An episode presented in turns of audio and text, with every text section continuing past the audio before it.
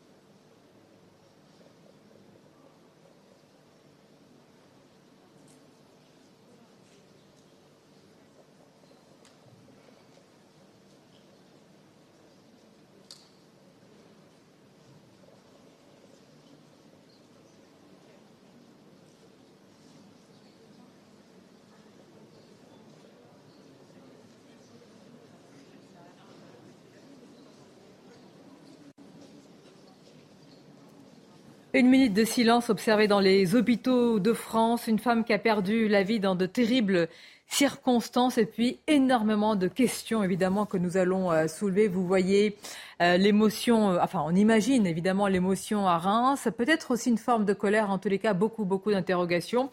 Et puis à l'hôpital Pompidou, la Première ministre et le ministre de la Santé qui qui dialogue avec ce personnel médical, des soignants dans, tout son ensemble, forcément euh, sous le choc. Une minute de silence observée pour rendre hommage à Karen Mézino, soignante de 37 ans, poignardée à mort au CHU euh, de Reims. On va forcément aussi, après le temps de l'émotion, s'arrêter et sur les questions avec vous, Noémie Schulz, c'est le profil de l'agresseur après les révélations autour de l'agression, quasiment dans les mêmes circonstances qu'il avait commises il y a quelques années, à l'encontre de quatre membres d'une institution spécialisée, et puis surtout ensuite le parcours ou le non-parcours judiciaire.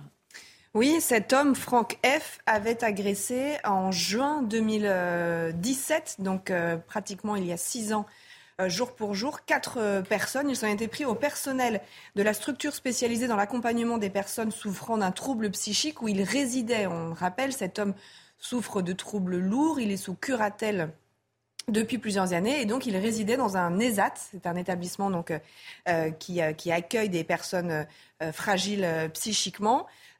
une enquête avait été ouverte pour violence aggravée et confiée à un juge d'instruction. Le 30 juin 2022, après cinq années d'enquête, euh, le juge d'instruction a décidé de transmettre le dossier à la Chambre de l'instruction de la Cour d'appel euh, de Reims pour statuer sur la question de la responsabilité pénale euh, de cet homme.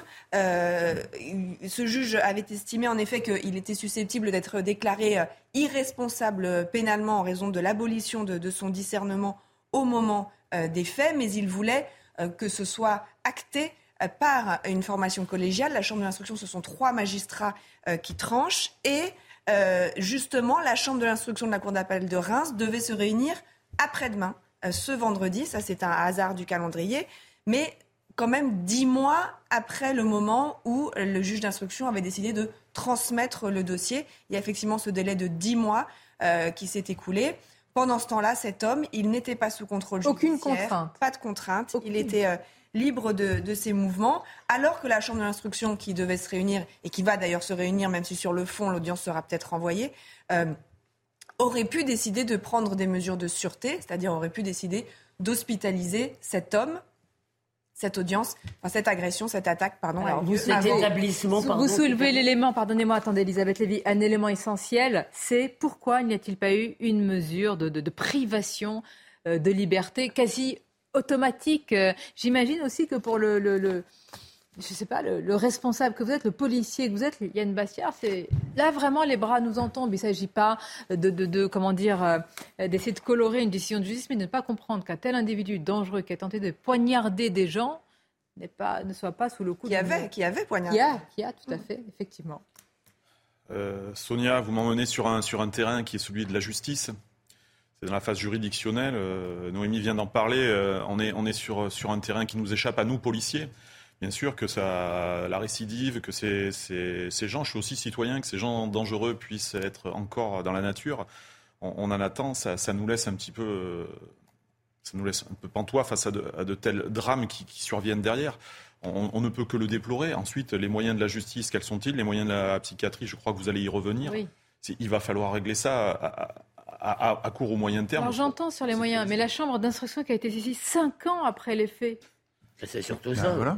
C'est euh, vraiment c'est abyssal. Le hein, temps de l'enquête. Euh, après, il faut savoir que les juges d'instruction, ils ont des dizaines de dossiers aussi, des dizaines d'enquêtes à, mener en même temps. Que parfois les juges d'instruction euh, partent, ils changent de poste et que vous avez un nouveau juge d'instruction qui arrive, qui récupère toute une pile de dossiers. Ce dossier-là n'était peut-être pas sur le haut de la pile. Parce Mais dans ce cas-là, mesure de privation de liberté, internement systématique. Alors, je n'ai pas le détail précis de ce qu'il qui est advenu de cet homme pendant ces six années. Est-ce qu'il y a eu des moments d'hospitalisation? Est-ce Hors les murs, en tous les cas, si je puis dire. Hors, les, murs. Mais c'est quoi un ESAC un ESAT, c'est un établissement, je vous dis, euh, une structure spécialisée dans, dans l'accueil des personnes souffrant d'un trouble. La vraie question, mais la vraie question, c'est. C'est pas enfermé. C'était une, une, structure d'accueil. Il était libre de rentrer et de sortir. Euh, mais il y a effectivement beaucoup de.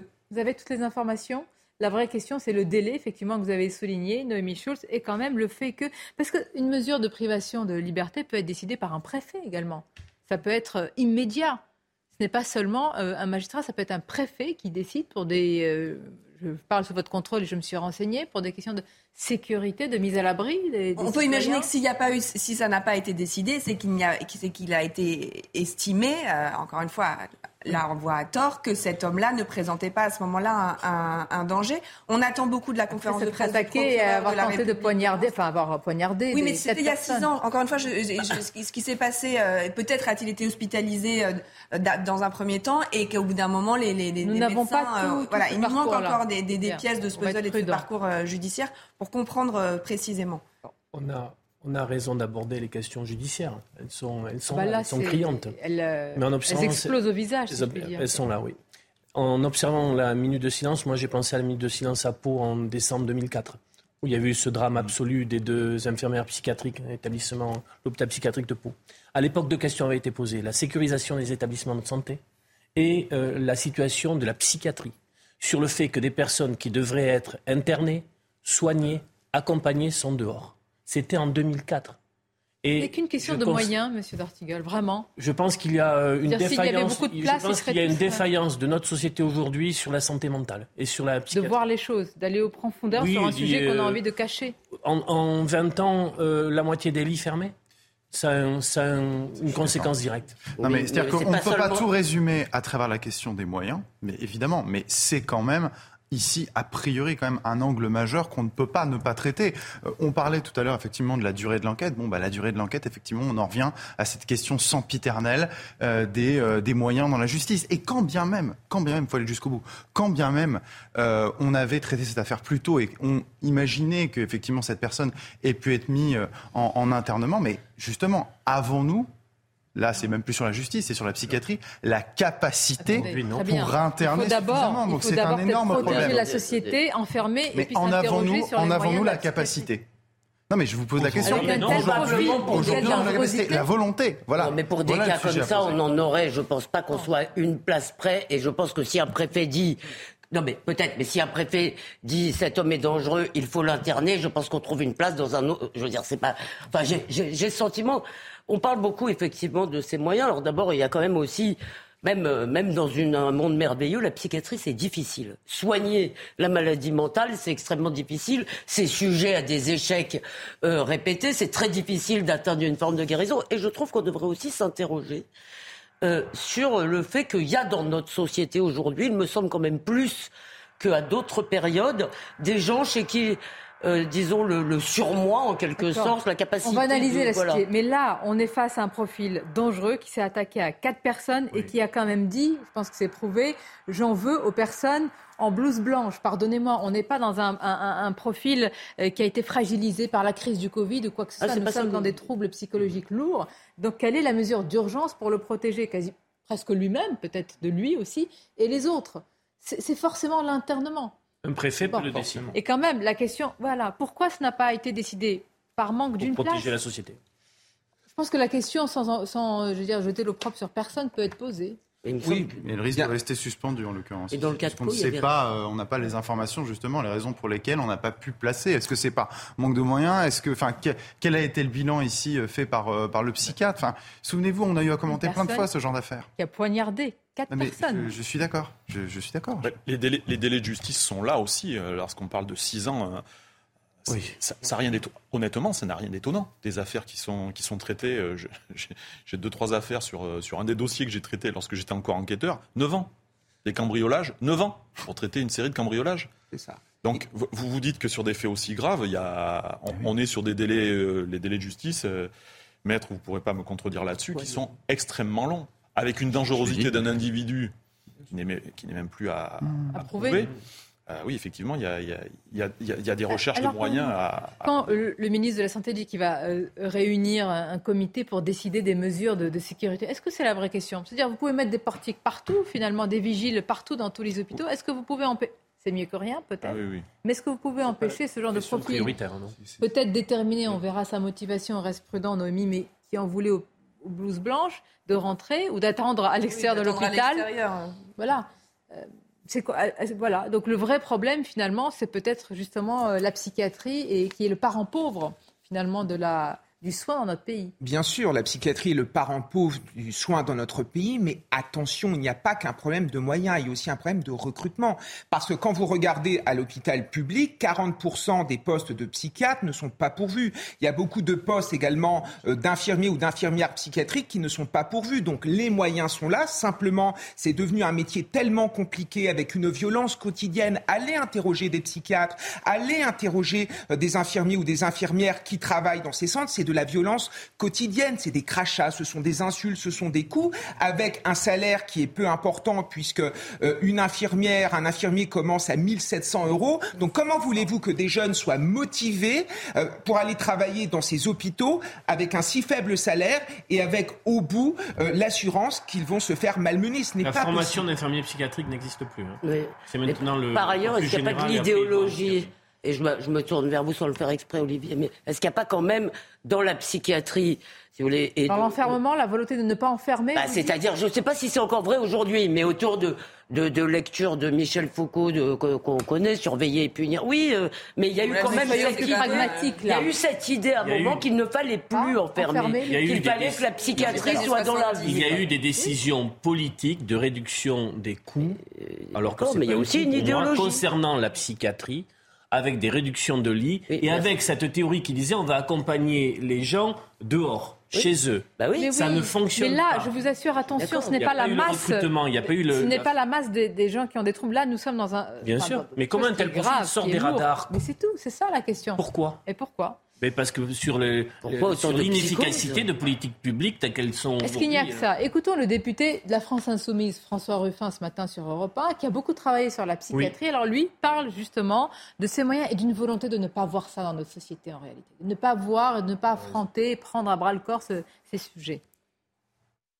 Aujourd'hui, qu'est-ce qui se passe? On a un hôpital qui va mal, qui est déjà pauvre, et à l'intérieur de ça, on a une psychiatrie qui est le parent pauvre dans l'hôpital. Ce sont des malades. Et donc il s'agit de les soigner avec le maximum d'humanité et de permettre aux infirmiers, aux infirmières, aux psychiatres de pouvoir apporter le soin qu'ils sont en capacité d'apporter. Mais aujourd'hui, ils n'ont pas les moyens de faire effectivement leur travail. Oui. C'est un vrai sujet. On va continuer euh, à en parler euh, avec vous, Noémie, sur le profil et plus largement sur les derniers éléments de l'enquête, puisque notez-le, à partir de 13h30, c'est le procureur de, Reims qui va s'exprimer, potentiellement de, nouveaux éléments, peut-être sur euh, ce qui manque dans ce parcours. Noémie, on va voir. Oui, et notamment euh, ce procureur qui, dans un communiqué de presse, euh, avait dans un premier temps dit que la juge d'instruction avait rendu une ordonnance de non-lieu en raison de l'irresponsabilité pénale. En fait, ce n'était pas exactement ça, c'était la volonté de transmettre à la chambre de, l'instruction. Donc, il va sans doute effectivement apporter des éléments sur, euh, sur le profil, le parcours de, cet homme. Bien, on aura l'occasion de le suivre, évidemment, de le commenter euh, avec vous. Euh, actualité, vous voyez, c'est une terrible loi des séries parce que y a évidemment cette, terrible agression. Il y a ce qui s'est passé à Roubaix avec les policiers, et puis ce conducteur qui était sous stupéfiants et alcoolisé. Et puis il y a ce qui s'est passé hier vers 20h à une conductrice qui a percuté une fillette de 6 ans. Cette femme de 21 ans a tenté de fuir et puis elle a été euh, rattrapée, interpellée. Elle a été testée positive aux stupéfiants. Alors, on est, est-ce qu'on est surpris? On est très attristé plus que ça par les ravages des stupéfiants volants. Et on va commencer par écouter, c'est la moindre des choses par rapport à ce qui s'est passé. On va écouter le père de cette fillette au micro euh, de RTL. Il est sidéré, il est toujours sous le choc, mais il trouve les mots justement pour qualifier ce qui s'est passé. Écoutez-le. Je rentre du taf, je vois ma fille allongée par terre, il y a le sang qui coule au niveau de sa bouche, les oreilles et tout ça. Qu'est-ce que vous voulez que je fasse? Et Je vous raconte pas, enfin les émotions, enfin le choc. Euh, Qu'est-ce que vous ressentez aujourd'hui? De la haine, parce que c'est impensable que je dois renverser une gamine là-bas et je la tue. C'est impensable, c'est impensable. Je sais même pas qui a donné permis à cette demoiselle. Que la justice soit faite, qu'elle paye le prix cher, parce qu'elle m'a pris une part de moi. J'arrive pas ma fille, je l'ai accompagnée juste hier à l'école. Elle était bien, elle était toute belle. Je rentre le soir de taf, ma fille elle est plus là. J'arrive pas, j'arrive pas. Même dans mon crâne, j'arrive pas à accepter l'idée. Yann Bastiach, ravage du cannabis, de la cocaïne, de plus en plus de personnes et qui prennent euh, le volant. Quand on entend le débat sur faut-il changer l'homicide involontaire en homicide routier, est-ce que c'est le vrai sujet? Bien sûr c'est important pour les familles de victimes, mais est-ce que c'est ça le vrai fond du sujet? Non, c'est pas le vrai fond du sujet. Le, fond du sujet, c'est l'usage. L'usage banalisé de stupéfiants, Banalisé. quel qu'il soit. Alors là, on le rapporte à des, à des, à des cas graves. On reviendra peut-être sur euh, le, le drame que nous avons connu dans nos rangs à Roubaix dimanche matin, où il y a certainement ça. Euh, je, je, je veux re- revoir ça ici. Ce serait une, une usagère occasionnelle. Je ne connais pas, attention, je ne présage pas des suites de l'enquête. On ne connaît pas le taux d'imprégnation euh, de, de, cette conductrice euh, au cannabis. Il, faut, il faut, faut aller doucement. Mais quoi qu'il arrive, l'usage, l'usage de stupéfiants est un problématique dès lors qu'on le combine à, à la conduite automobile. Ça, c'est trop. Est-ce qu'il y a un tabou à le dénoncer? On n'a que des campagnes, des préventions depuis Oui. des années sur l'alcool. Pourquoi sur les stupéfiants euh, c'est- c'est- Ce n'est ni festif, hein, les conséquences sont tragiques. Pourquoi il n'y a pas de campagne? Je ne dis pas ça. que ça va Ah, être qui efficace. Non mais pourquoi ce Oui. tabou? C'est étrange Bah, c'est comme pour l'obésité, peut-être. Ah oui, oui, oui. Pas les mêmes moi, je- conséquences. Il n'y a pas de campagne non plus. Il, n'y a, plus rien, il n'y a plus rien qui va contre ce, cet cet usage de, de produits ou stupéfiants ou même l'alcool. Bah vous, non. Comment? Vous, la police, non. Je pense que la, la puissance publique doit pouvoir porter des campagnes, doit pouvoir être plus sensible sur la prévention.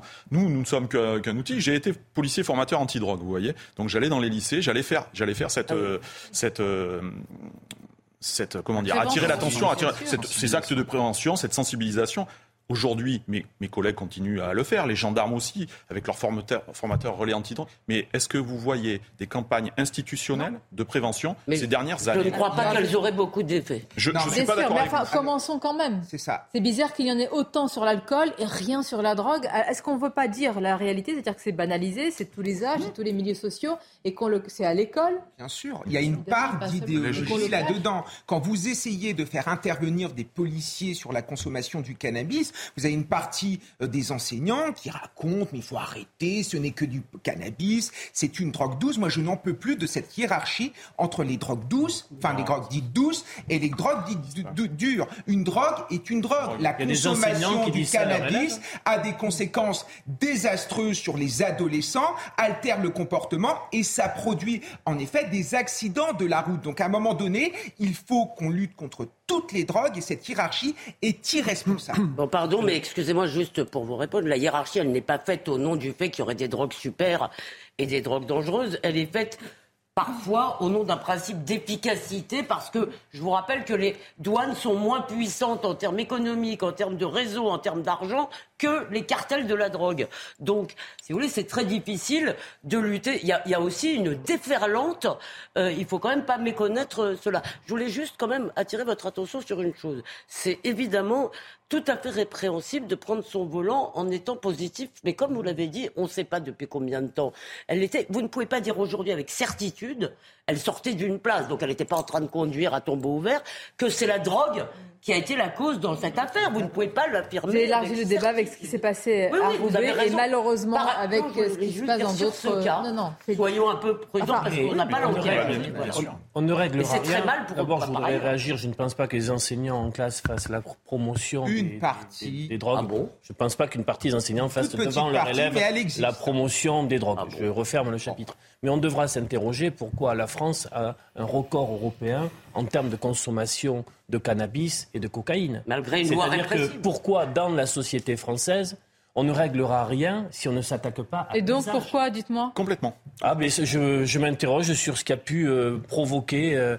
un, un tel, un tel, euh, une, telle hein. réalité. Oui, je mais suis la d'ac- France je particulièrement, suis d'accord avec, le avec les fait des français. campagnes de sensibilisation par le passé, je pense par exemple à la vitesse sur la route, ont eu quand même leur forme d'efficacité. entendu.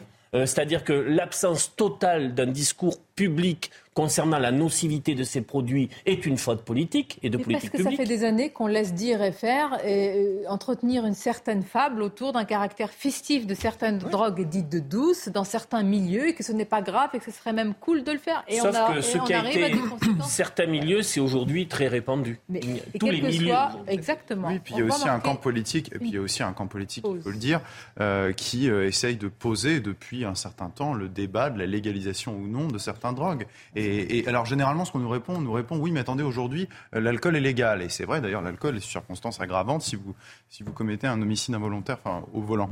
Euh, mais c'est pas du tout le même niveau d'addiction. Eh ben, C'est pas du tout le même niveau d'addiction. On va marquer une pause, on va continuer à en parler. On verra les circonstances malheureusement de ce terrible drame hier à Trappes et on pense euh, à cette famille, la famille d'abord de cette fillette. Nous parlerons aussi de Roubaix. demain, le président de la République sera euh, sur place. Enfin, beaucoup, malheureusement, d'actualité euh, tragique, mais avec des leçons. Il y a peut-être un sursaut à ce moment-là. À tout de suite. Merci d'être avec nous en direct. Nous avons vécu il y a quelques instants euh, l'hommage, la minute de silence dans les hôpitaux français après euh, ce qui s'est passé au CHU de Reims avec Karen Mézineau, cette infirmière poignardée. Actualité tragique, nous parlerons de cette fillette renversée à trappe. Mais tout d'abord, les titres CNews Info. Le tabac et les euh, contrefaçons continuent de battre des records de saisie. La douane française a réalisé une année 2022 exceptionnelle. Près de 650 tonnes de tabac et de cigarettes ont été saisies l'année dernière, contre 402 en 2021. Cinq usines clandestines de fabrication de cigarettes ont d'ailleurs été démantelées en France en 2022. L'islamologue Tariq Ramadan a été acquitté de l'accusation de viol et contraintes sexuelles. Un tribunal suisse a jugé qu'il n'y avait pas de preuves contre lui. Il recevra par ailleurs environ 151 000 francs suisses, c'est-à-dire 154 000 euros d'indemnité de l'État de Genève.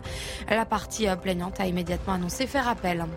Enfin, Emmanuel Macron se rendra à Roubaix demain pour un hommage à l'École nationale de police de la ville. Il va rendre hommage aux trois jeunes policiers tués dans une collision dimanche. Emmanuel Macron rencontrera les familles et les collègues des trois victimes. Que s'est-il passé hier aux alentours de 20h euh, à Trappes avec cette conductrice qui a percuté une fillette de, 6 ans, une femme de 21 ans qui a tenté de fuir, rattrapée, interpellée. Elle a été testée positive aux stupéfiants. On ne connaît pas, et c'est important de le préciser, le taux euh, justement de, stupéfiants dans son organisme. Trop tôt pour faire un lien, malgré tout. Évidemment, il y a le deuil, l'émotion du père de cette fillette qu'on a entendue et plus largement regarder les circonstances de tout cela. Le drame s'est déroulé ici en quelques secondes hier soir. Il est aux alentours de 20h lorsqu'une jeune fille âgée de 6 ans traverse cette chaussée à vélo et est renversée par une automobiliste qui prend la fuite. Quelques minutes plus tard, son père, rentrant du travail, découvre le corps de son enfant sans vie, au sol. Ce matin, les habitants du quartier sont choqués. Bah, c'est absolument terrifiant. Hein. C'est un drame, euh, c'est un drame terrible euh, pour euh, la famille. On imagine, on se projette une petite fille. Moi, je suis grand-père. Une petite fille de, 6 ans comme ça, arrachée à l'amour de ses parents, c'est très très choquant. Franchement, c'est touchant parce que voir son enfant sortir, jouer avec ses amis, quand tu reçois un appel comme quoi ton enfant est décédé, c'est aussi choquant que je n'ai pas de mots, franchement. La conductrice âgée de 21 ans a rapidement été interpellée et placée en garde à vue. Elle possédait un permis probatoire et était sous l'empire de stupéfiants au moment de l'accident. Ça devient grave, ça devient pénible parce que maintenant c'est tous les jours qu'on entend ça. C'est des accidents à la cocaïne ou voilà bon ben je trouve ça déplorable. Je suis papy de quatre, euh, garçons, euh, voilà quoi. Je commence à m'inquiéter énormément. Le parquet de Versailles a ouvert une enquête pour homicide involontaire aggravé par l'usage de stupéfiants. Voilà, c'est ce même qualificatif d'homicide euh, involontaire. On va s'arrêter sur cela parce que de plus en plus, et c'est la loi terrible des, des séries, il y a quand même une question, et nous serons dans quelques instants avec Jeanne Cancard sur place. Ravage du cannabis, de la cocaïne, bref, des stupéfiants, de plus en plus de personnes qui prennent le volant. Est-ce qu'on peut dire ou pas qu'ils le prennent en connaissance de cause? En sachant tous les risques qui sont inhérents à cette consommation Peut-être pas. Comme vous l'avez dit, il y a une telle banalisation que fumer un joint le soir tranquillement sur son canapé, c'est un acte euh, banal. Non, c'est un délit. C'est un délit, c'est puni d'un an de prison, 3750 euros d'amende. Alors c'est grave, c'est interdit, ça reste chez soi, c'est grave, c'est interdit, mais là, pourquoi est-ce qu'on peut se dire, quand on prend le volant, pourquoi est-ce qu'on peut se dire sur l'alcool On peut faire une soirée avec des amis et se dire bon ben là, je prends pas la voiture ou quelqu'un d'autre travaille, euh, euh, conduit. On se le dit, on s'autorégule pourquoi ce discours-là et ce comportement, les personnes qui consomment de la drogue ne, se le disent pas, alors qu'elles savent très bien que leur, que, que, leur, euh, réaction est... Vous êtes très optimiste sur l'alcool parce que, que moi j'ai le sentiment, pardon Olivier, que si on arrêtait un jour, on prend sur une route, on arrête tout le monde à l'instant T, on trouverait des gens parfaitement normaux, sympathiques, etc., qui ont bu un coup de trop. Et les gens, parce que chacun pense qu'il est plus fort, évidemment, que le produit. En plus, la cocaïne a un effet désinhibant, qui, les, gens ont l'air de se prendre pour des dieux. Alors évidemment, ils pensent que, cela dit, cela dit, je continue à penser, Sonia, malgré euh, euh, la, douleur des victimes d'entendre ce mot, je continue à penser qu'on ne peut pas si vous voulez, prendre un risque, même stupidement, même et stupidement est un faible mot, euh, ça n'est pas la même chose que de prendre une arme et d'aller tuer quelqu'un. Et je continue à penser que cette demande, si vous voulez, que je comprends, euh, ne doit pas euh, euh, l'idée de dire on, on, va transformer ça en homicide volontaire, ça veut dire qu'il n'y a plus de gradation, de différence entre les actes. Et malheureusement, je veux dire, on ne peut pas simplement euh, légiférer. On va en parler avec Noémie. Vous avez raison. Vous avez raison. Mais malgré tout, on est toujours tiraillé entre ce que vous dites et évidemment le fait que ces familles soient horrifiées d'entendre cela. Et c'est le cas peut-être pour Trapp. Euh, on, va, on va rejoindre Jeanne Cancard. Alors Jeanne, euh, on va attendre aussi au fur et à mesure de l'enquête d'avoir tous les éléments autour de ce qui s'est passé. Ce qui est sûr, c'est que l'émotion, elle est, elle est plus que palpable sur place. Oui, évidemment, Sonia, c'est un quartier, même toute une vie qui est endeuillée. Parce que pour vous donner un petit peu un ordre d'idée, le drame, il s'est noué euh, juste ici. Et la petite fille, la fillette, Rama, 6 ans, eh bien, elle habitait à quelques centaines de mètres à peine avec ses parents, avec ses deux sœurs et avec son frère. Et ici, dans le quartier, il y a beaucoup de monde qui la connaissait. Pourquoi? Eh bien, tout simplement parce qu'elle faisait souvent du vélo ici avec des amis, avec sa sœur. C'était le cas hier soir, justement, au moment du drame. Elle faisait du vélo, de la bicyclette. À ce moment-là, elle était avec deux amis et sa sœur, elle a voulu monter sur le trottoir, elle a chuté et c'est à ce moment-là que la conductrice, ne l'ayant pas vue, l'a percutée, lui a roulé dessus. Très rapidement, les secours sont arrivés sur place, mais la fillette était déjà en arrêt cardio-respiratoire. Elle a succombé à ses blessures. Elle a été accompagnée à l'hôpital par son père. D'ailleurs, nous avons croisé un ami de la famille tout à l'heure qui a passé la nuit, une partie de la nuit avec cette famille, avec ce papa qui est évidemment totalement sous le choc, qui ne réalise pas vraiment. Il est en ce moment au commissariat avec la maman.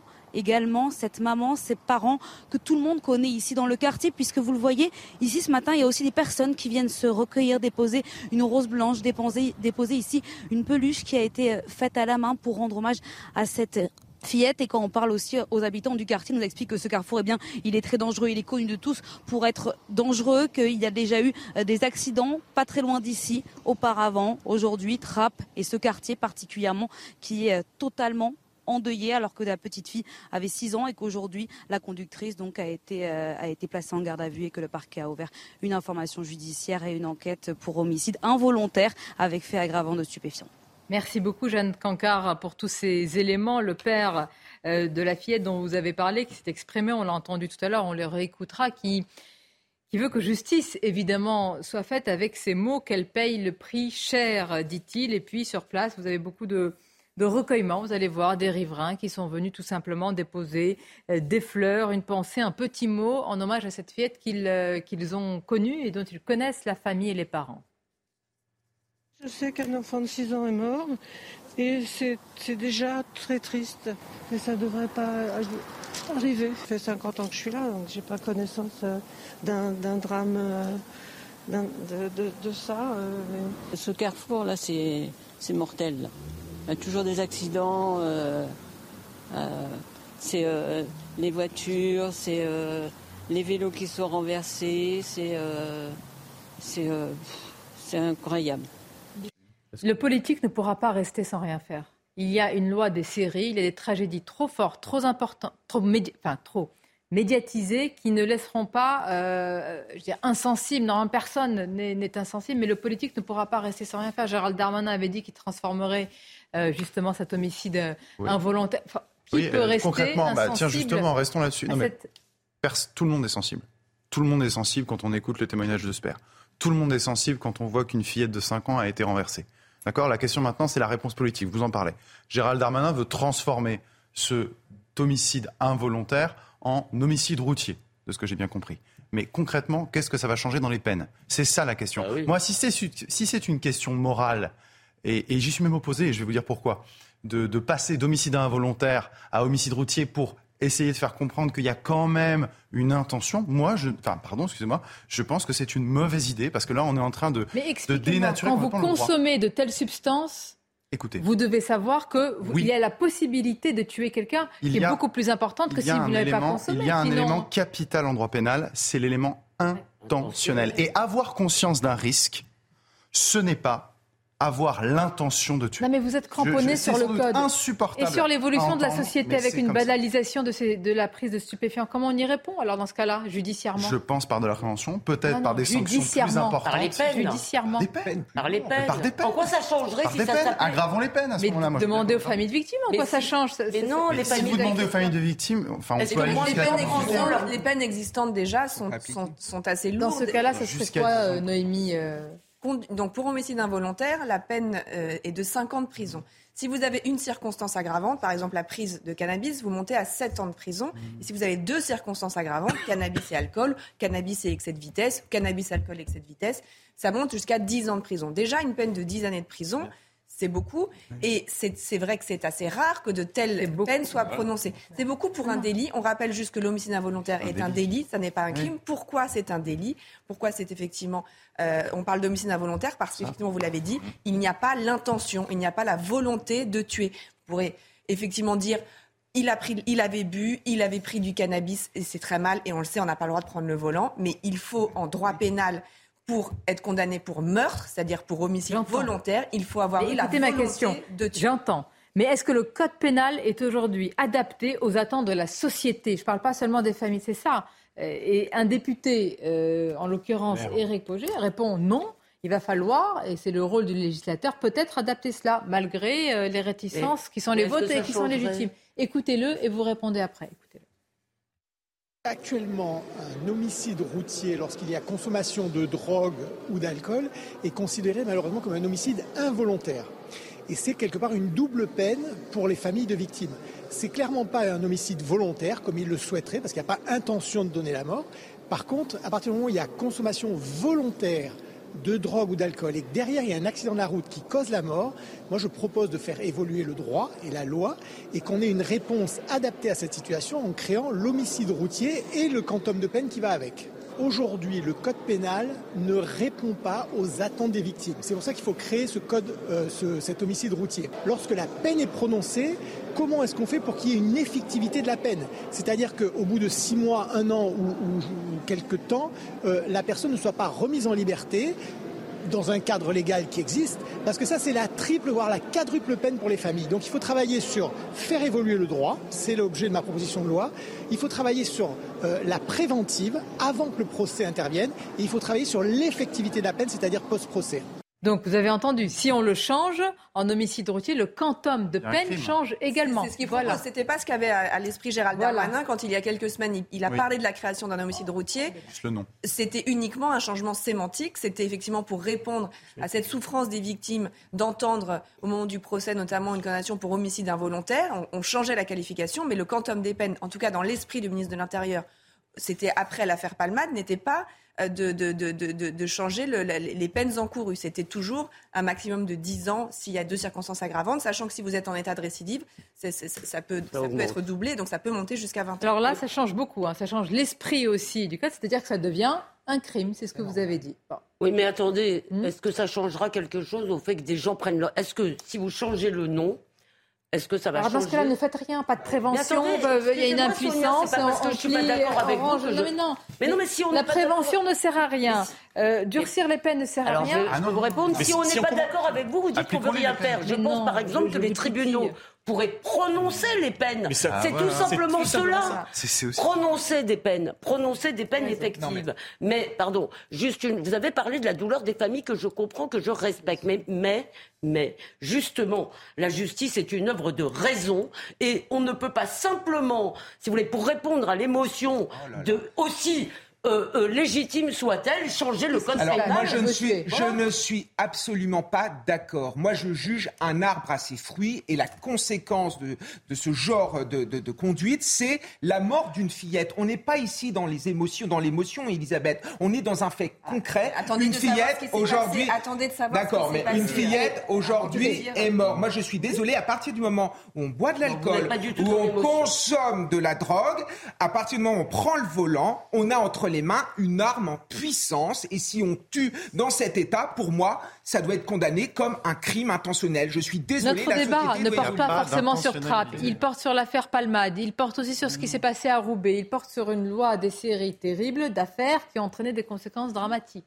Mais pour cette affaire, pour cette affaire de Trapp, euh, la journaliste euh, de CNews présente Jeanne, Jeanne donne des éléments que nous n'avions pas pour l'instant. Et il faut que le travail de l'enquête judiciaire puisse s'effectuer. Euh, elle parle de ce, de ce carrefour, de son accidentologie, de ce qui s'est passé. De... Donc il faut avoir l'ensemble des éléments. Après, est-ce qu'il est criminel de prendre sa voiture en ayant bu ou en ayant euh, consommé des stupéfiants Par rapport à ce que ça peut produire, oui. Merci. Mais euh, le débat qu'on a, on le connaît, c'est qu'on sait très bien que si on va sur euh, l'intentionnalité et qu'on bascule d'un délit à un crime, ça peut aussi ouvrir à d'autres formes d'intentionnalité. Donc il faut qu'on ait le débat.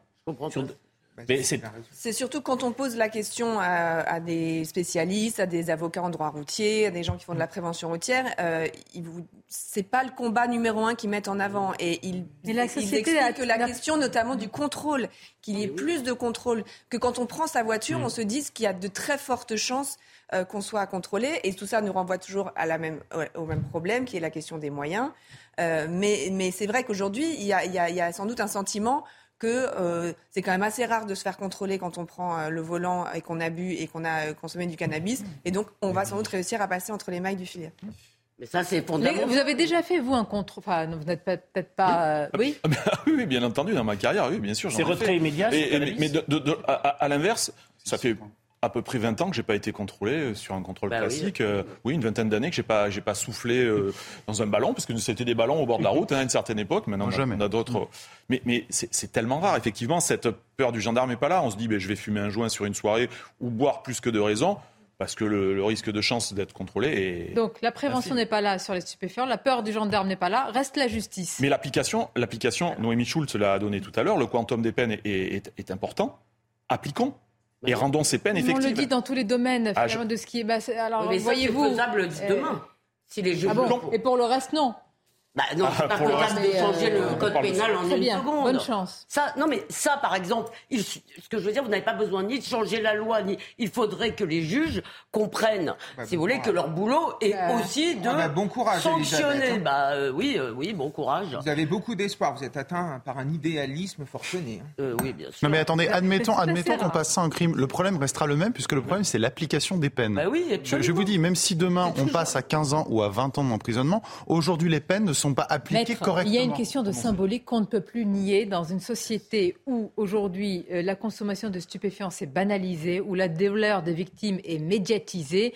Le politique ne peut pas raisonner comme vous et moi assis autour de cette table parce qu'il est tous les jours, matin, midi et soir. On lui dit mais qu'est-ce qu'on lui tire par manche Qu'est-ce que vous faites pour nous? Doit-il réagir exclusivement comme cela? Doit-il exclusivement réagir dans l'émotion? hein. faut-il aussi voir, pardon, hein, parce que là on parle d'un fait, mais il faut voir aussi dans les grandes masses. Et à Roubaix, ce qui s'est passé. À Roubaix, pardonnez-moi, demain le président de la République va être à Roubaix, où trois policiers, trois jeunes policiers ont perdu euh, la vie, où le conducteur était sous l'emprise d'alcool et de stupéfiants. Qu'est-ce qu'il va dire? Homicide involontaire? Et donc on fait, une loi pour, on fait une loi pour trois personnes? Et alors C'est un drame. Non, mais c'est pas trois personnes, une ça, loi, se, ça une, loi, une loi a une portée générale et elle se fait pas sur des cas Affaire particuliers. Palmade, elle ne se fait pas sur de l'émotion. Roubaix, le père de Julien Courbet. Vous voulez que je vous cite dans les euh, grandes masses. Mais bien évidemment, mais vous allez me citer plein d'affaires, mais nous travaillons oui, sur les grandes masses. Ça devient un fait de société, ce n'est plus un fait divers. Pourquoi quand vous parlez de violence, vous me dites fait de société Et là, ce serait des faits divers Non, non mais attendez, non mais attendez, c'est un fait de société. La drogue au violent. La question, c'est l'importance de ce fait. a été diminué par. Et voilà. La question, c'est l'importance de ce fait. Énormément diminué. On peut la question, c'est l'importance de ce fait. Mais... Pas tous en même temps, s'il vous plaît. Non, mais il faut quand même rappeler que la mortalité sur la route a, été divisée par 5 ou par 6 par rapport aux, années 80 euh, euh, et depuis notamment que euh, grâce à Jacques Chirac en avait fait le, son, Oui, non, on ne peut pas dire qu'aujourd'hui il y en a de plus en plus. Là, effectivement, c'est ce qu'on dit. Il y a, ces affaires qui sont absolument J'ai dit, euh, en mais, tout cas, qu'il y a une banalisation de la drogue, et je parle d'ailleurs sur ce que vous dites, votre contrôle, qui a conduit à des affaires dramatiques. Est-ce qu'il y en a plus? Je ne sais pas. Elles sont plus médiatisées, je dis. Peut-être parce que c'est un fait de société que la drogue circule partout. Il y a 5 millions de consommateurs réguliers. Donc le problème, c'est la consommation. Donc c'est le consommateur. aussi. Ah oui. C'est la banalisation. La banalisation. alors. Et pour en- et, Et et dans une société civilisée, le symbole, c'est aussi très important. La société doit mettre en avant des limites. Alors peut-être que si on fait passer de l'homicide involontaire à l'homicide volontaire, ça n'aurait pas des conséquences extraordinaires sur le terrain, mais au moins le symbole sera posé. Et moi, je crois beaucoup à cette notion de symbole, à cette notion de valeur. Mais c'est pas, c'est pas seulement va- du symbole, c'est erroné. Je Reims. pense que c'est erroné. Ce n'est pas un homicide volontaire. Reims, l'émo- Il n'y a pas l'émotion. d'intentionnalité. Tout à l'heure, la minute de silence. Alors, on y pense avec ce qui s'est passé autour de Karen Mézineau. On va écouter ce qu'a dit Elisabeth Borne, qui était, elle, à, à Paris, à l'hôpital Pompidou. Et tous les hôpitaux français ont euh, observé tout à l'heure, à midi, cette minute de silence. Karen Mezzino était une soignante. C'était l'une d'entre vous. Infirmière au CHU de Reims, elle se donnait pleinement pour ce métier qu'elle avait choisi. L'énergie et la douceur, l'empathie et le professionnalisme, la présence toujours pour soutenir ses collègues, pour soigner ses patients. Voilà qui était Karen Mezzino, voilà les mots de tous ceux qui ont eu la chance de la croiser. Euh, on a parlé tout à l'heure du profil de, l'agresseur euh, Noémie Schulz. On attend à partir de 13h30 la prise de parole euh, du procureur de, Reims. On s'est attardé sur ce parcours judiciaire, sur ses manques de moyens, sur le fait que cet individu était connu pour des faits similaires. Il a poignardé, c'est même pas une tentative. Est-ce qu'on en sait plus sur ces personnes, sur ces quatre euh, membres qui ont été quatre euh, C'était quatre, personnels? euh, C'était du personnel de cet établissement. Soignants également déjà? Alors il y avait spécialisés? un- il y avait un, un- je crois un médecin. Enfin, je j'ai plus le- précisément les professions, mais ce sont des personnes qui travaillaient dans ce dans cette dans cet établissement. Et une personne avait été un peu plus sévèrement euh, blessée. Secrétaire Sinon pour- administrative. Hmm. Pardon? Une secrétaire administrative. Voilà. Pour les autres, c'était ça, ça avait été plus euh, plus superficiel hum, comme euh, euh, comme euh, blessure, mais c'était quand même encore une fois des, des violences aggravées avec un couteau. On voit le même euh, euh, modus operandi que celui qu'il a euh, qu'il a utilisé euh, pour s'en prendre à, l'infirmière euh, et à la secrétaire euh, médicale. Et effectivement, une enquête pour violence aggravée avait été ouverte. Et on l'a dit, cette enquête qui s'est euh, étalée sur euh, cinq années. Et à l'issue de cette enquête, la proposition de la juge d'instruction d'a- d'arriver à l'irresponsabilité pénale euh, de cet homme et euh, le souhait de soumettre cela à la chambre d'instruction de la Cour d'appel de Reims, qui donc devait se réunir, doit se réunir après-demain. Alors, ce qui serait très intéressant, parce que l'institution judiciaire ne communique quasiment jamais là-dessus, c'est qu'on nous donne des éléments factuels pour expliquer ces cinq années. Eh bien, peut-être que la procureure le fera. Voilà, c'est-à-dire qu'on Mais, qu'on euh, comprenne ce qui s'est passé. Mais surtout qu'on comprenne pourquoi il n'a pas été privé de liberté, surtout. Oui, surtout, aussi. surtout, tout de suite, immédiatement. Les cinq années, malheureusement, c'est ce qu'on disait sur, sur les- un juge d'instruction qui peut avoir une centaine de dossiers euh, à gérer euh, en même temps, avec des affaires parfois qui arrivent et qui sont clairement, Oui. qui viennent sur le haut du dossier, qui sont plus urgentes, plus importantes, plus graves. Et donc des, des juges d'instruction qui à un moment sont, euh, changent de poste, donc un nouveau qui arrive, qui Euh, doit euh, oui. re- reprendre tous les dossiers du début. Avec quand même une, une forme de lucidité ou de discernement pour dire qu'il veut s'en prendre euh, aux personnes en blouse blanche. C'est-à-dire qu'il Oui, y a quand même ça, une forme de... ça, non, non, mais je ne suis pas expert. Je sais pas si ça en Bah, fait c'est- mais c'est une menace forme quand de même. lucidité Oui, ou au contraire la preuve, euh, au contraire Non, mais c'est une menace qui, qui, est- qui est- qui est claire quand vous dites... c'est qu'il est capable d'articuler quelque Oui, chose. il est capable de parler. C'est-à-dire qu'il vise certaines personnes. Il y a, un projet de... Absolument, Oui, mais qu'est-ce qu'il voit derrière Sur- Euh, Vous avez raison, vous avez On va raison. revenir sur, les, sur la, la ce n'est pas étonnant qu'il ait euh, récidivé en ayant formulé une telle menace. Je ne sais pas, en tout cas, Bah, la euh, l'abolition du discernement. J'en veux aux personnes en blouse blanche et il attaque quelques années par- euh, après à des personnes euh, dans un hôpital.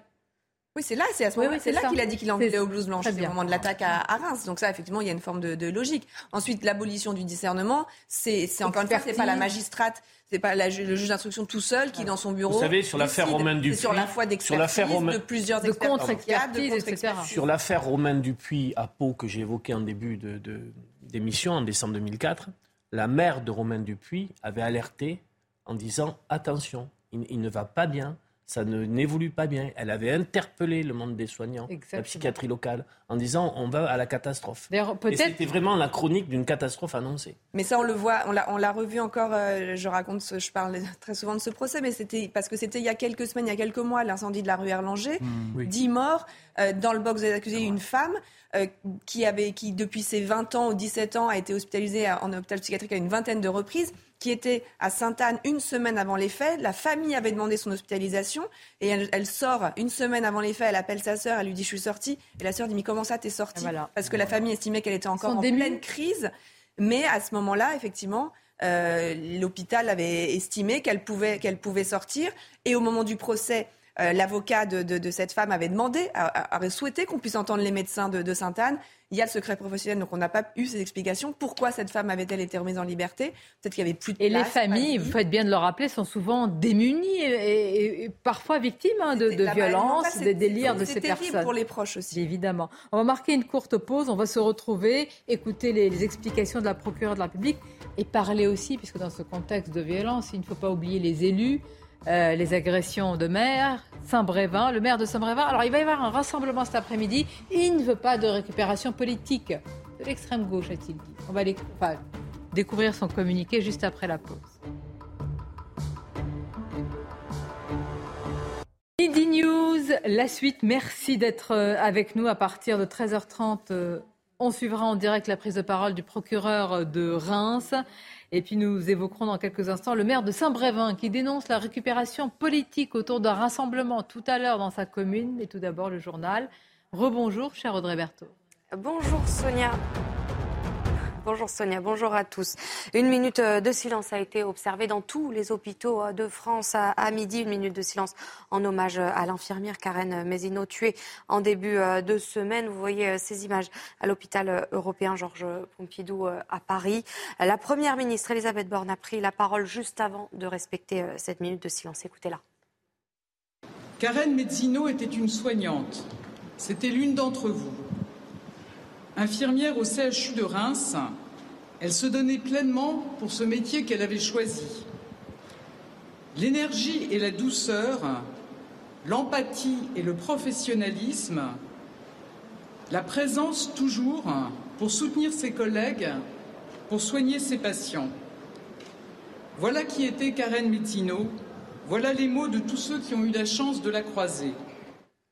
Dans le reste de l'actualité, une fillette de 6 ans a été euh, percutée hier soir par une voiture. L'accident a eu lieu à Trappes, près de Paris. L'enfant n'a pas pu être euh, réanimé. La conductrice était âgée, était euh, âgée de 21 ans. Elle était positive aux stupéfiants. Jeanne Cancard, vous êtes à Trappes. Jeanne, sur place, l'émotion est très forte, j'imagine.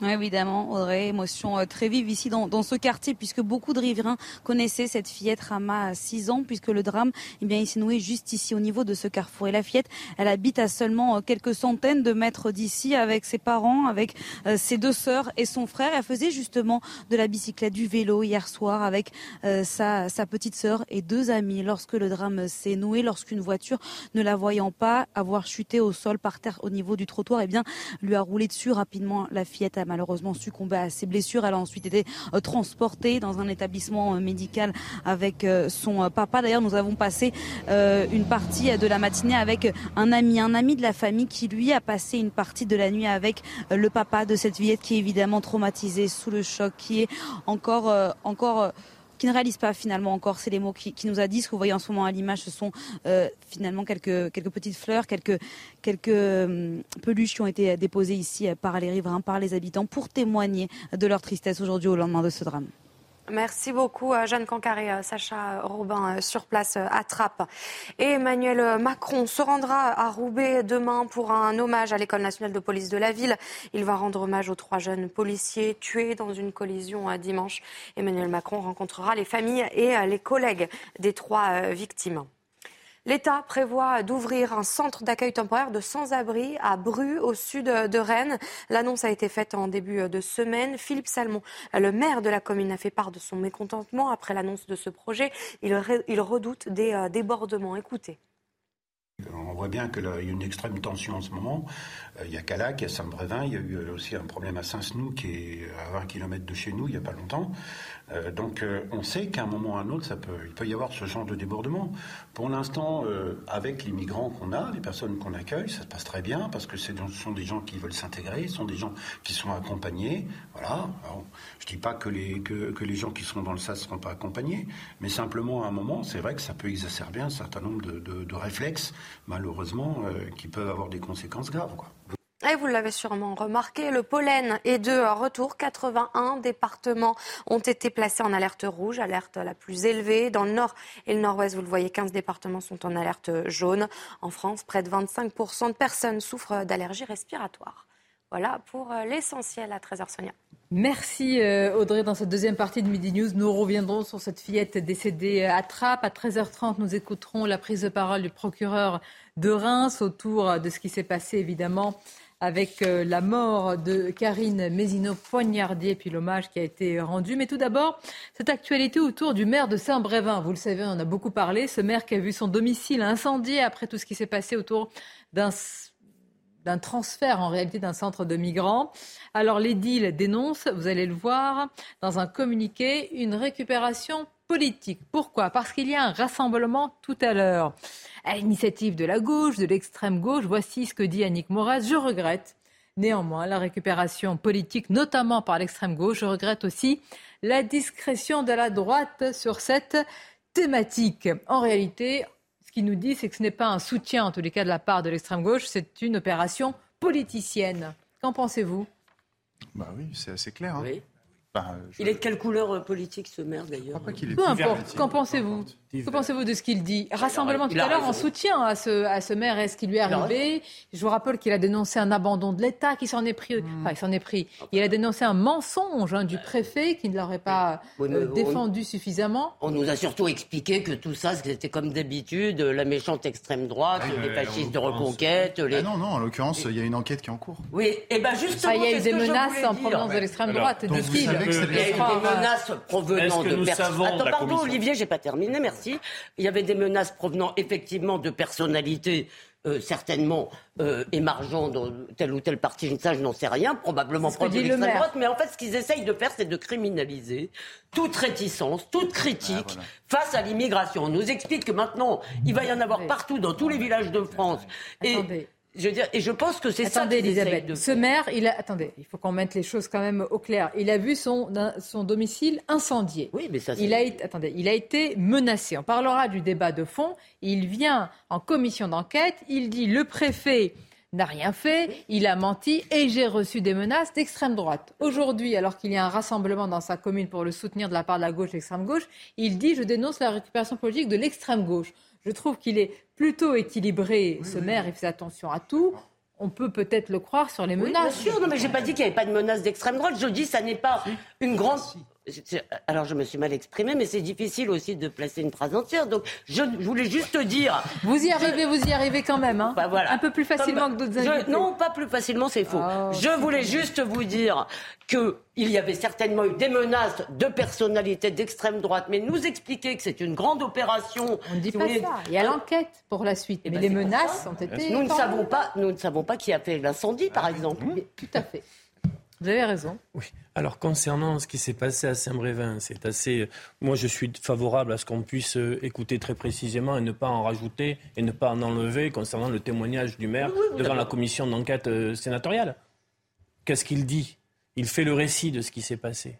Il dit d'abord que c'est une décision de l'État que l'État euh, n'a pas défendu, il fait la pédagogie euh, de, ce, de, de, cet aménagement. Il dit qu'il n'y avait pas eu de problème concernant l'accueil des demandeurs d'asile dans sa commune depuis que le centre est installé plus de 400 demandeurs d'asile. Et il, précise l'identité politique de ceux qui ont euh, mené le, durcissement du climat. Il parle d'un candidat aux élections législatives de reconquête qui vient des Côtes d'Armor, et il parle du candidat RN de son territoire euh, à Saint-Brévin. Et les, manifestations qui ont eu lieu ont été euh, relayées sur les réseaux sociaux par ce que j'appelle, moi, la fachosphère. C'est, ah, je veux terminer, y compris lui, y compris large, hein. y compris lui dans la commission. Attention qui vous mettez. Sonia, Sonia y compris lui. C'est une expression, y compris que je dénonce, lui. Parce que la fachosphère, ça peut vous concerner un jour. Alors, Sonia, Sonia, y compris lui, je termine, y compris lui ah, dans son audition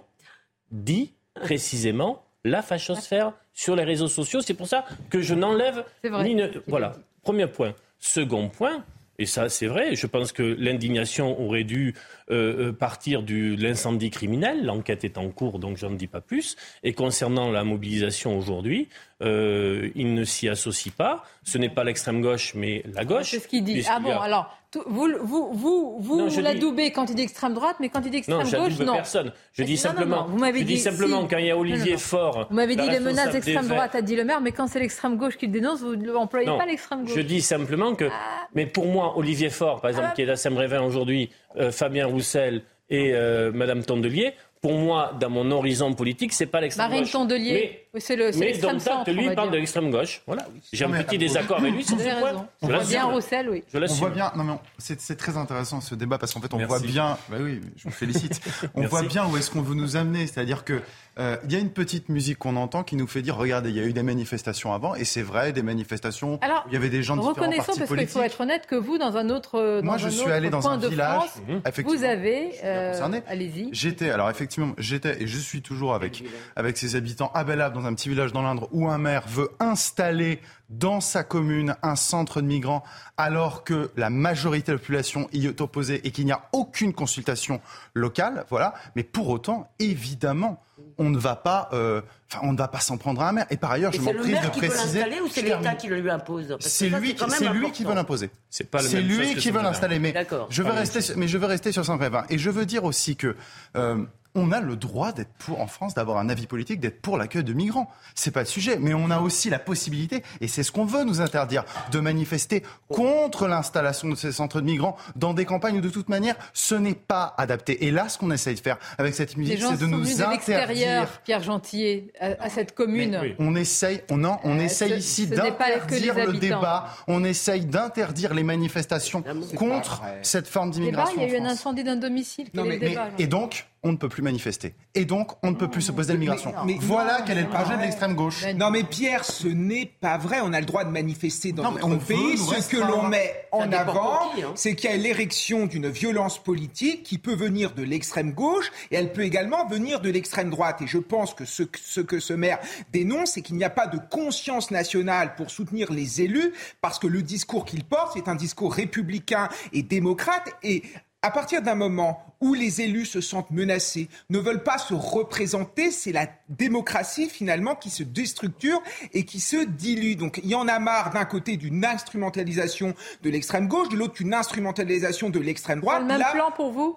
Pour moi, oui, les violences viennent des deux côtés et je le vois sur les réseaux sociaux. Moi, je me fais autant attaquer par l'un que par l'autre. À partir du moment où on a un discours un petit peu pondéré, on se fait attaquer. Et ce concept de fachosphère, c'est juste incroyable. À partir du moment où on émet une petite critique sur l'immigration, etc., on est associé à la fachosphère. Moi, j'ai un discours républicain, je serai un fasciste ventripotent. Mais c'est quand même incroyable. Donc, à un moment donné, il faut condamner les violences des deux côtés et soutenir ce maire parce que derrière, c'est la démocratie et la République qui sont Et bien sûr, mais d'accord, mais là vous avez dit quelque chose. Vous avez dit quelque chose qui est factuellement en train de changer. Je, mais c'est pas pour vous le reprocher parce que euh, c'est de dire tout le monde peut manifester dans ce pays. Moi, je constate qu'encore aujourd'hui, si vous voulez, il y a eu l'interdiction d'un colloque qu'on peut trouver tout à fait antipathique sur Dominique Vénère de l'Institut Iliade, qui était proche du Grèce, vous savez, euh, euh, ce qu'on appelait la nouvelle droite quand vous n'étiez pas né. Donc, et, et vous voulez, on interdit, euh, non, on peut, tout le monde ne peut pas manifester aujourd'hui, puisque Gérald Darmanin lui-même a demandé au préfet d'interdire. Alors on ne sait pas ce que ça veut dire, extrême droite et ultra droite, je ne sais pas qui va. A, a pu manifester dernièrement. Comment Non mais excusez-moi, euh, excusez-moi Olivier. Mais c'est la justice qui l'a autorisé. Olivier, j'attends de quelqu'un comme vous, j'attends de quelqu'un comme vous qu'il se lève pour défendre la liberté d'expression des gens avec qui il n'est pas d'accord. Il le fait tout le temps. Ce qui est en train de se passer grave. Non, Elisabeth, il le fait tout le temps. Oui, mais je l'attends là-dessus sur, sur cette histoire. Ce qui m'intéresse aujourd'hui, est-ce qu'il y a eu récupération? Comment réagit, par exemple, parce qu'il il est ciblé, et il y sera tout à l'heure, un député comme François Ruffin Regardez ce qu'il a mis en avant et c'est ça qui m'intéresse. Écoutons-le. Quand il y a, on se lève et qu'on applaudit le maire de Saint-Brévin dans l'hémicycle, qui ne se lève pas? Les élus du Rassemblement national, les députés euh, frontistes ne se lèvent pas dans l'hémicycle, n'applaudissent pas, ils restent assis et les bras croisés. Pourquoi? Est-ce parce qu'ils cautionnent le fait qu'un maire en France euh, ait vu euh, sa maison à moitié incendiée, ses, voitures brûlées? Alors, on l'interroge. Hein. Il répond sur euh, bon l'attitude du Rassemblement national dans, l'hémicycle. Et puis, Alors, Marine Le Pen a après la démission, en plus, mm. une marche de soutien une fois qu'il est en train de quitter la ville quasiment. Excusez-moi, c'est quand même un peu pour se faire plaisir et pour avoir des belles images, mm. pour montrer sa belle âme. Hein. Et d'ailleurs, dans l'autre sens, ça aurait été pareil. pourquoi sur un tel sujet, un maire agressé, quel que soit le sujet, il n'y a pas quand même un unanimisme qui devrait être évident.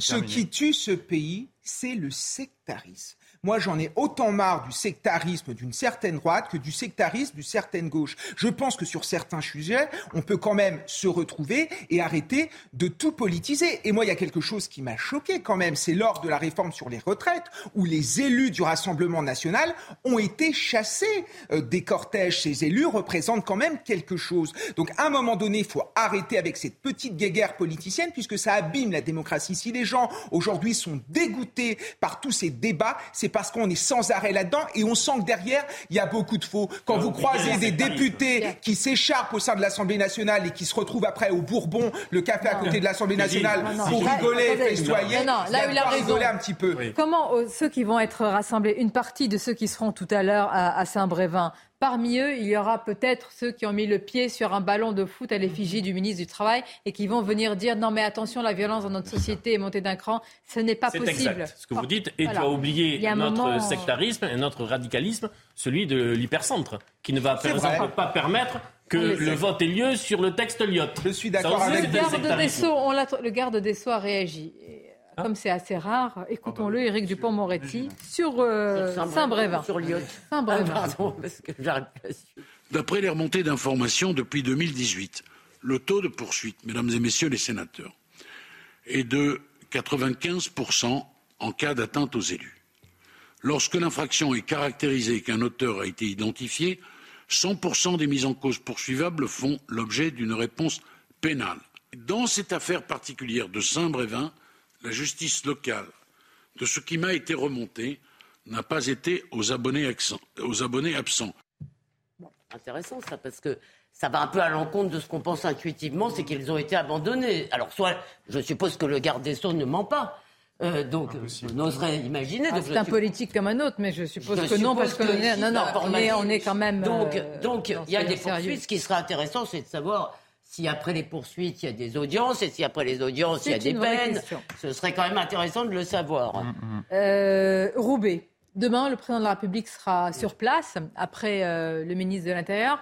Et les mots du ministre de l'Intérieur, alors, euh, c'est une enquête aussi qui se poursuit. Donc, au début, on a dit assez rapidement accident de la route. Et puis, hier, Georges Fenech nous a dit attention, il vaut mieux rester prudent. Est-ce que ces personnes ont voulu aussi, peut-être, je ne sais pas, accident routier ou peut-être euh, euh, ont-ils eu un geste en, ayant, en reconnaissant cette voiture de police qui avait un gyrophare quand même? Ont-ils provoqué cet accident? Donc moi je veux dire que l'enquête se poursuit. Je ne vais pas qualifier ce qui s'est passé, si ce n'est que c'est une tragédie avec la mort de trois jeunes policiers. Le président de la République euh, sur place. c'est tout à fait normal. C'est un hommage national aussi qui aura lieu pour une famille, comme, comme on l'a dit. Comment vous êtes euh, aujourd'hui, quelques jours euh, après, parce qu'il y a eu le choc, la sidération, l'émotion, et aujourd'hui, quel est le, sentiment qui prime? Le recueillement. De toute façon, si le président de la République se déplace à l'école nationale de Roubaix pour euh, cet hommage national à nos trois jeunes collègues, nous sommes toujours dans le recueillement. la colère est là, certes. L'enquête, le temps de l'enquête, vous venez de le, rappeler, est encore là pour, connaître tous les éléments qui pourront en sortir. Mais pour l'instant, restons, dans, restons dans, le recueillement, dans l'émotion qui nous touche tous face à, ce drame. Et, la présence du président de la République n'est pas un acte totalement anodin. Il a parlé de décivilisation Alors, effectivement. Il a prononcé le mot de décivilisation. Certains parlent d'ensauvagement, évidemment. Je voudrais qu'on écoute Gérard Larcher ce matin sur notre antenne chez Laurence Ferrari, qui voit aussi le symptôme, selon lui, plus largement, d'une violence qui s'enquisse, qui s'installe, qui s'enracine. Écoutons le président du Sénat. Ce drame, il est révélateur de toutes ces violences que nous vivons. Euh, violences euh, vis-à-vis des élus. Souvenez-vous euh, ce que nous avons vécu la semaine dernière et les semaines mhm. d'avant à Saint-Brévin et dans d'autres endroits. Violence vis-à-vis des blouses blanches. On va en parler eh dans un instant. Mhm. Écharpe tricolore, blouse blanche, uniforme de policiers et, de gendarmes. pompiers. Je crois que la question, bien sûr, je crois que la question centrale, c'est quand même le retour de l'autorité dans ce pays. Oui, mais alors l'autorité ne se décrète pas. L'autorité ne se décrète pas ni vis-à-vis de l'instituteur, ni vis-à-vis de l'infirmier du personnel soignant, ni vis-à-vis du policier, ni vis-à-vis du. Non, mais elle pourrait s'enseigner si on commençait pas à l'école très jeune à dire aux gamins qu'ils ont tous les droits, que c'est eux le centre de tout. Non, mais. Je veux dire, euh, c'est quand même l'idéologie de l'éducation nationale ne favorise pas tellement l'acquisition d'un surmoi.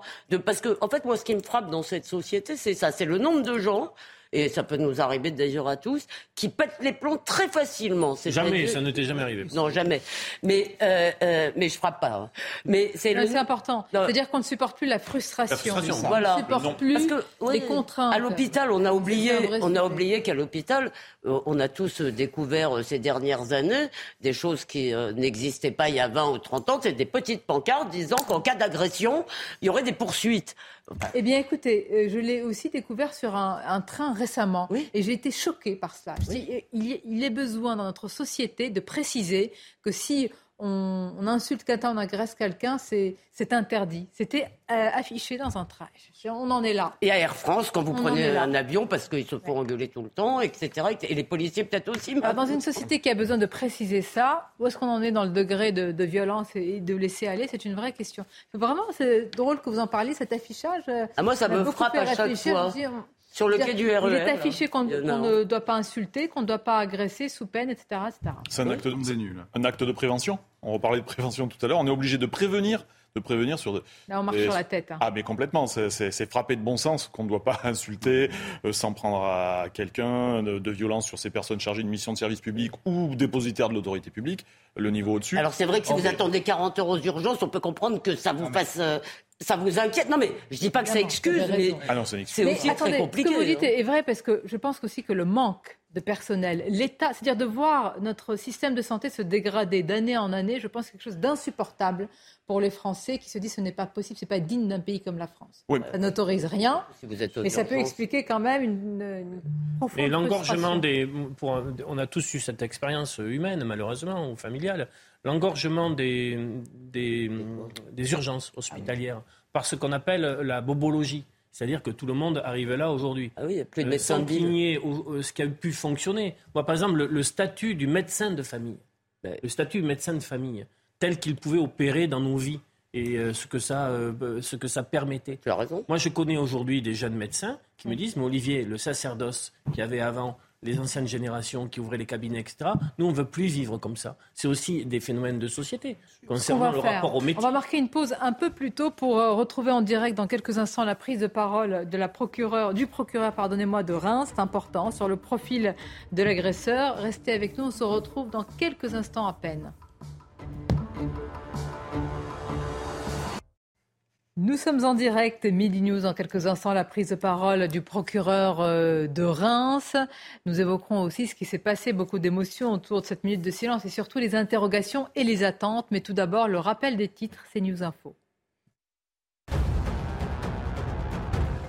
Le gouvernement présente en ce moment en Conseil des ministres son projet de loi sur le partage de la valeur. Cette loi vise notamment à généraliser les dispositifs d'intéressement, de participation ou les primes de partage de la valeur à toutes les entreprises de plus de 11 salariés.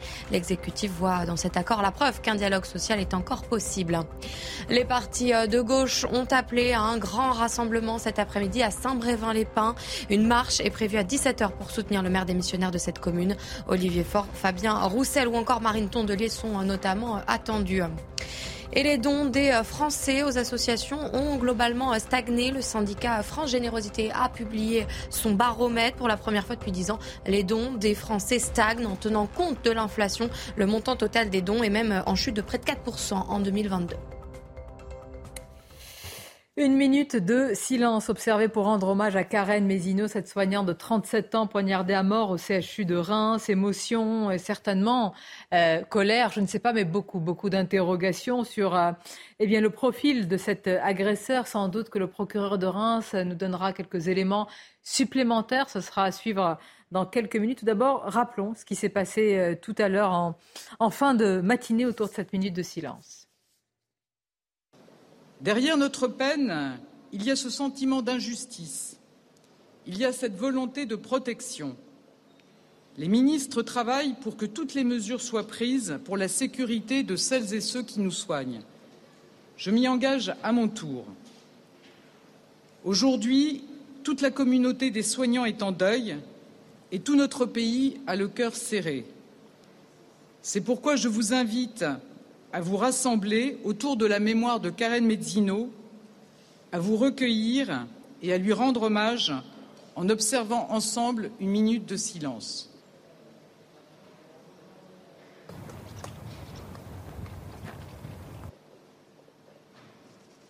Bien, et euh, les interrogations que nous avons euh, relayées avec Noémie Schulz autour justement de, du profil de cet agresseur, ils sont résumés par Vincent Fernandez. Regardez. Âgé de 59 ans, Franck F. était déjà connu de la justice pour des faits similaires à ceux perpétrés au CHU de Reims lundi. Souffrant de lourds problèmes psychiques et sous curatelle depuis plusieurs années, il était résident d'une structure spécialisée. En 2017, il agresse quatre membres du personnel de cet établissement. L'un d'eux est hospitalisé. L'affaire est alors confiée à un juge d'instruction. Mais après cinq ans d'enquête, le 30 juin 2022, le dossier est transmis à la chambre d'instruction de la Cour d'appel de Reims pour statuer sur la responsabilité pénale de l'agresseur. L'audience, qui devait avoir lieu vendredi matin, c'est-à-dire dix mois plus tard, est bien maintenue, mais en attendant, Franck F. n'était soumis à aucun contrôle judiciaire. Et pour le moment, le doute plane quant à sa présence ou non devant la chambre d'instruction. Bien. Et avant la prise de parole du procureur de Reims, la question de la sécurité. Le ministre de la Santé, euh, François Braun, dit qu'il va réunir un comité ah. pour discuter de ces sujets. Nous voilà sauvés. C'est un urgentiste. Enfin, enfin, il connaît ces sujets-là. Euh, pourquoi réunir encore un comité pour savoir s'il faut mettre des portiques, des vigiles et assurer la sécurité des hôpitaux dans lesquels parfois on rentre comme dans un moulin? Pourquoi? Mais moi, ce qui m'ennuie. Qu'attend-on de savoir de plus C'est parce que enfin, c'est quand même compliqué pour notre société. Vous dites on rentre dans un hôpital comme dans un moulin, mais c'est un peu la vocation de l'hôpital qu'on puisse y entrer. C'est un lieu d'accueil, un lieu de soins. Dans tous les services Pardonnez-moi. Non, pas, on rentre pas au bloc opératoire, mais qu'on entre à l'hôpital, si vous voulez, c'est, euh, ça paraît ça paraissait en tous les cas avant quelque chose de logique et de normal. Donc, si vous voulez, l'idée que nos hôpitaux, comme les écoles, rappelez-vous Saint-Jean-de-Luz, on en on, ne l'a pas cité, mais devraient devenir maintenant des endroits où on flique tout le monde à l'entrée, on fouille, on met des scanners, ça paraît quand même. Imaginez, vous connaissez la pitié salpêtrière? Essayez d'imaginer, de contrôler les entrées-sorties dans cette immense ville hospitalière. La question, c'est qu'on voit bien dans ce type d'annonce s'il faut améliorer la sécurité des établissements de santé, euh, faisons-le. Mais on sent très bien qu'il y a une tactique de diversion, qu'on n'aborde pas le, vrai sujet. Voilà, que le vrai sujet, on l'a dit tout à l'heure, c'est l'état psychiatrique. Le vrai sujet, c'est la manière dont notre société aujourd'hui évolue. D'accord, mais demain, peut faire le comité Théodule sur la sécurisation des D'accord, mais comment on les protège, ce personnel, avant, avant d'engager tout un débat qu'on n'a pas engagé depuis 40 ans sur la psychiatrie bah, Comment on fait pour qu'ils n'aillent pas la peur euh, au ventre euh, travailler J'ai entendu qu'à Marseille, ils ont un bouton d'urgence. Il faut, il faut, Pardonnez-moi. Oui, allez-y. Allez-y, allez-y. On va attendre l'installation du procureur. Il faut, il faut sécuriser ces établissements. Euh, on parlait effectivement, je me rappelle, euh, sur le plateau. on y va, on va écouter, pardonnez-moi, euh, le procureur de Reims. Répondre à mon invitation pour ce point presse.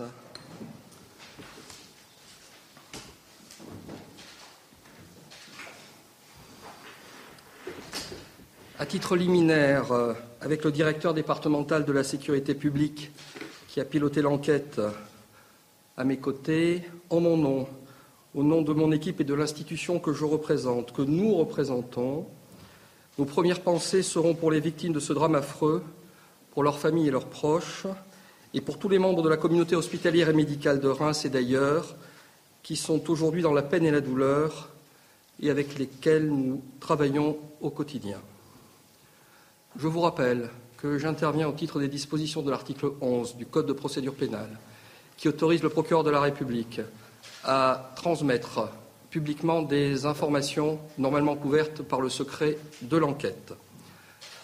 Ceci sous le bénéfice de la présomption d'innocence. Voici quels sont les éléments que je souhaite porter à votre connaissance.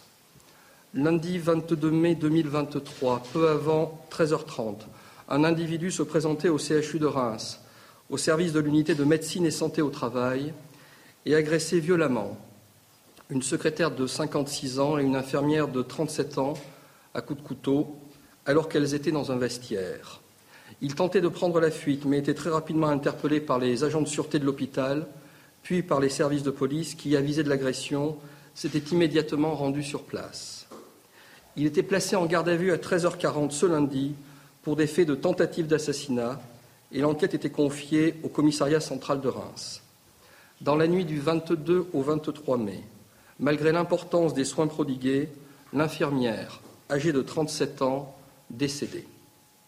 Une autopsie était réalisée dans la journée du 23 mai qui mettait en évidence une pluralité de blessures. Le décès était dû à une hémorragie interne provoquée par des lésions d'organes thoraciques et abdominaux résultant d'une agression par arme blanche. Elle était mère de deux enfants de 8 et 11 ans. Sa collègue, secrétaire médicale, bien que grièvement blessée, était hors de danger et avait pu être entendue par les enquêteurs dès le 23 mai, disant avoir reçu cinq coups de couteau. Les faits étaient alors requalifiés par mon parquet d'assassinat et tentative d'assassinat. La cinétique des faits semblait simple, dans la mesure où l'individu appréhendé, Rémois de 59 ans, célibataire, sans activité professionnelle, avait agi seul à l'aide d'un couteau de type couteau de cuisine, disposant d'une lame de 15 à 20 cm, couteau dont il était trouvé porteur au moment de son interpellation. Il devait indiquer, durant son interrogatoire, qu'il avait acheté ce couteau, qui paraissait neuf, le jour des faits. Ce point n'a toutefois pas pu être vérifié compte tenu de l'imprécision des déclarations du mis en cause. Il semblait avoir agi sans mobile apparent envers les victimes ou le service dans lequel elles travaillaient, dans la mesure où il n'avait pas de rendez-vous dans ce service et n'était pas suivi au sein de ce service. En revanche, dès son interpellation, il avait déclaré à plusieurs reprises aux fonctionnaires de police en vouloir au milieu hospitalier, indiquant avoir été maltraité depuis plusieurs années par le milieu psychiatrique. Il ajoutait en vouloir, je cite, aux blouses blanches, précisant que chaque fois qu'il croiserait une blouse blanche, il la planterait car il voulait se venger. Plusieurs membres du personnel médical qu'il avait vu déambuler dans le service quelques courtes minutes avant son passage à l'acte avaient entendu des termes de même nature. Si son interpellation n'avait pas posé de difficultés, sa garde à vue et ses interrogatoires ont été particulièrement difficiles. En effet, j'ai décidé d'une garde à vue en milieu hospitalier au regard des préconisations médicales. Par ailleurs, s'agissant de ces déclarations, il devait indiquer spontanément au policier interpellateur qu'il avait donné plusieurs coups de couteau à des infirmières. En garde à vue, si certains de ses propos ont été totalement incohérents, il reconnaissait avoir volontairement agressé les deux membres du personnel de santé en raison de leur qualité et parce qu'il en voulait à la psychiatrie qu'il qualifiait de criminels, d'assassins ou encore de faux jetons. Il ajoutait avoir pensé son forfait depuis plusieurs mois et reconnaissait que le couteau dont il s'était servi lui appartenait bien. Sur le plan de ses antécédents pénaux, il n'a jamais été condamné, mais avait été mis en examen à Châlons-en-Champagne pour des faits de violence aggravée.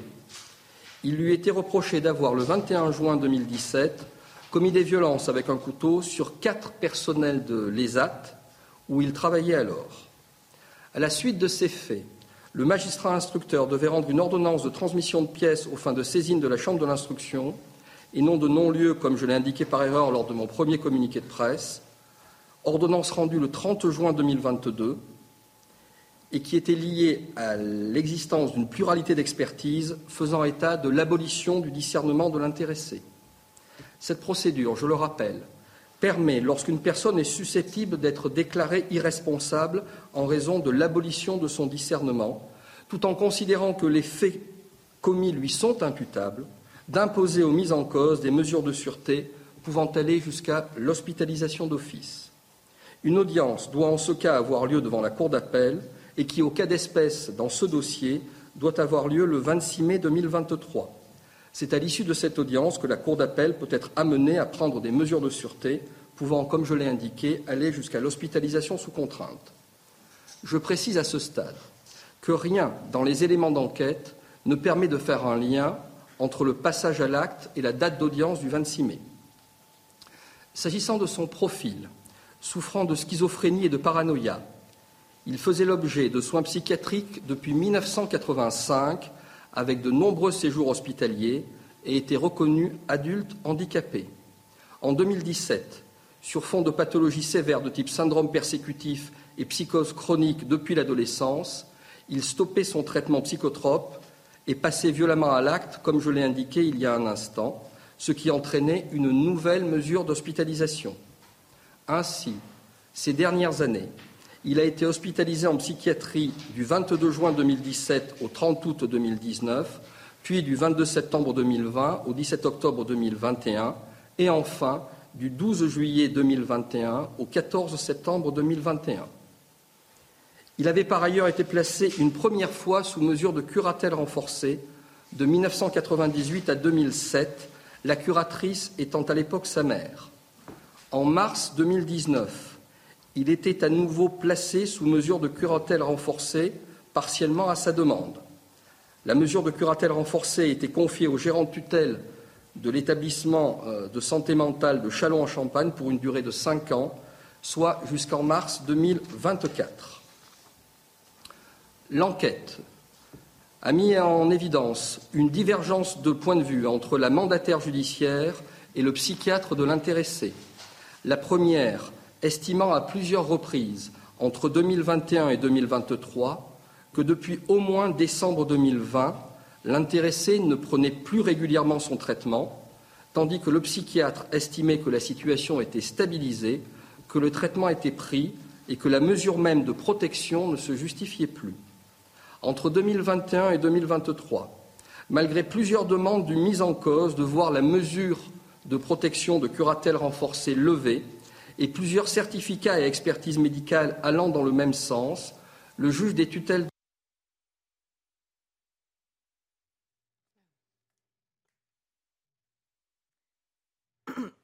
On va écouter de nouveau euh, le procureur de la République de Reims avec euh, toutes ces précisions très importantes sur euh, évidemment l'agression d'une très grande violence de cette infirmière qui est décédée. On l'écoute de nouveau.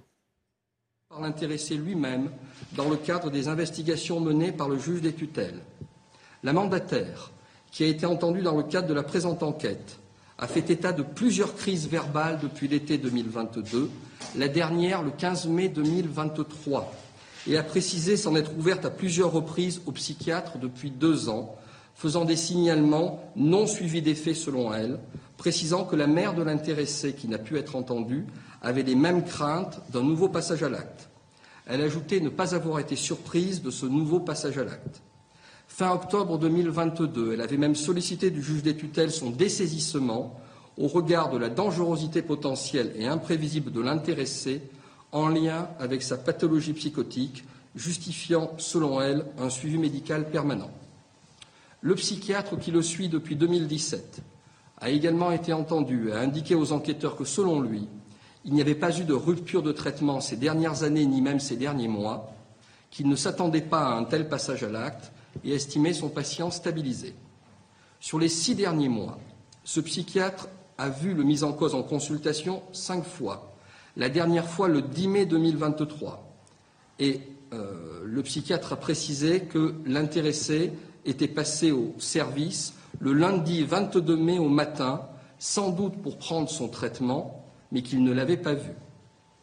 L'intéressé venait tous les jours de semaine au service médical prendre ses cachets et le vendredi, il venait récupérer son sachet de cachet pour le week-end. En semaine, la prise des médicaments se fait devant les infirmiers, mais il n'est pas vérifié la réalité et la complétude de l'ingestion.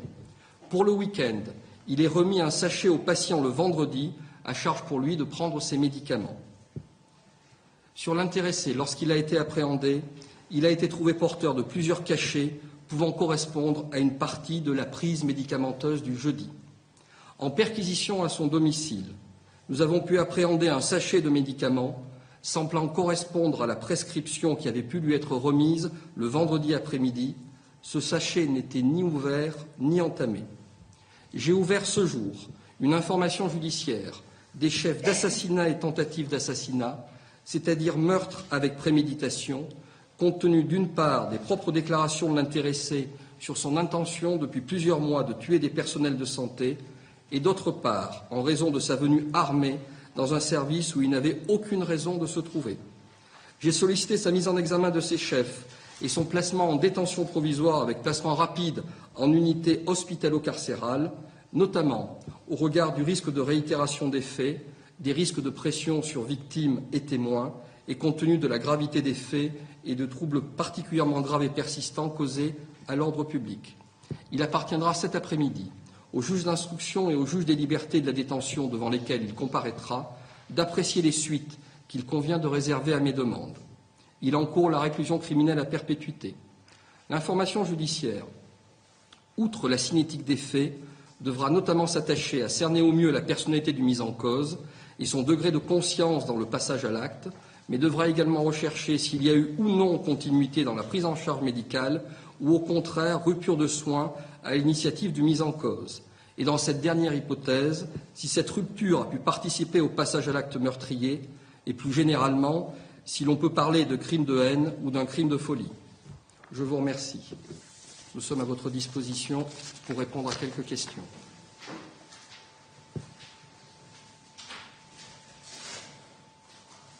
Est-ce qu'après son passage à l'acte dans le vestiaire euh, du, service, est-ce qu'il a prononcé euh, des, mots et est-ce qu'il s'est promené dans, le, centre hospitalier Est-ce qu'il y a eu une, euh, Il y a eu une déambulation avant le passage, avant le passage à l'acte. Ensuite, il a cherché à prendre la fuite, ce qui fait qu'un certain nombre de personnels de santé ont pu le voir juste avant ou juste après le passage à l'acte. Mais dans tous les cas, la cinétique a été extrêmement courte puisque les services de sécurité de l'hôpital ont été très rapidement avisés. La police est intervenue également euh, de manière extrêmement rapide et il s'est passé moins de dix minutes entre le moment des faits et le moment où il a été euh, appréhendé.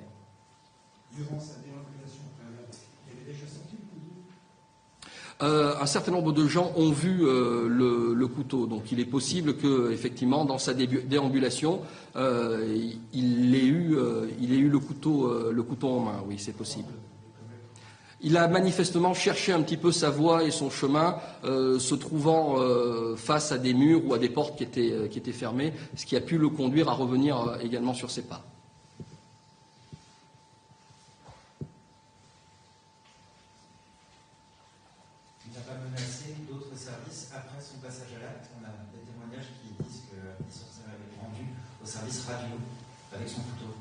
J'ai pas cette information-là, je ne sais pas si Monsieur le Directeur peut en dire quelque chose. Qui les fuit sans connaître nécessairement tous les lieux et donc ait pu se rendre dans d'autres, dans d'autres services, c'est tout, à fait, c'est tout à fait possible.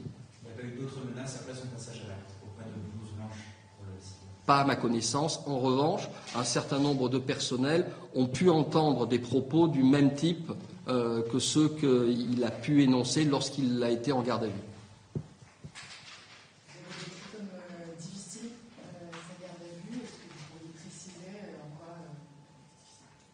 Elle a été euh, extrêmement difficile compte tenu de sa pathologie et de son comportement.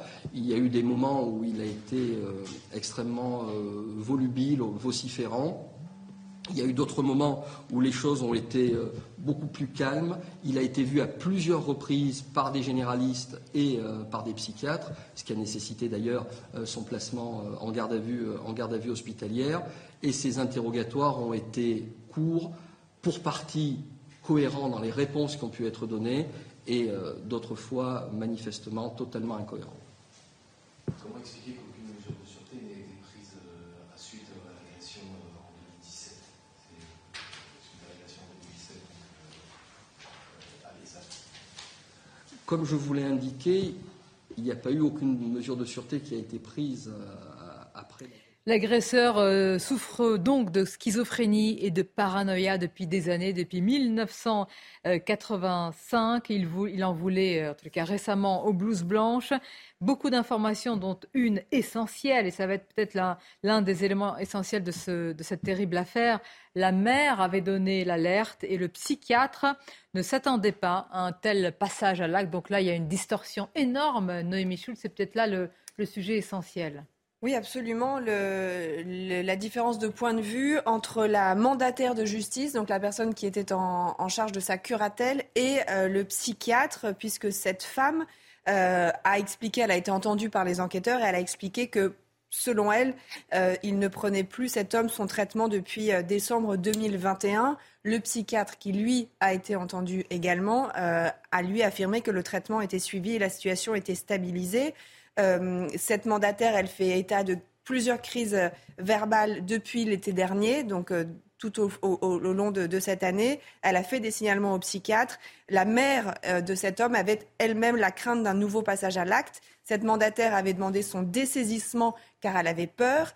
le psychiatre, lui, qui le suit depuis 2017, a réitéré le fait que selon lui, il n'y avait pas eu de rupture de traitement, qu'il ne s'attendait pas à un tel passage à l'acte, qu'il le pensait stabilisé. Ça pose évidemment la, question de la prédiction d'un tel euh, passage à l'acte. C'est glaçant, euh, euh, mais c'est vrai que ça interroge parce que certaines personnes se sont inquiétées et ont perçu un changement dans son comportement. Ce qu'on a aussi appris, parce qu'on se posait la question tout à l'heure de mais qu'est-ce qui s'est passé depuis la première agression? Il a été hospitalisé à de nombreuses reprises. Hein, cet homme qui souffre de schizophrénie et de paranoïa, pardon, euh, qui suit des soins depuis les années 80, depuis 1985, euh, qui en 2017 avait arrêté son traitement de psychotrope, ce qui avait entraîné ce premier passage à l'acte. Il a été hospitalisé à trois reprises, donc dans des structures, dans des hôpitaux psychiatriques euh, entre 2017 et aujourd'hui. On imagine que quand il ressortait, c'est que les médecins estimaient que son état était stabilisé.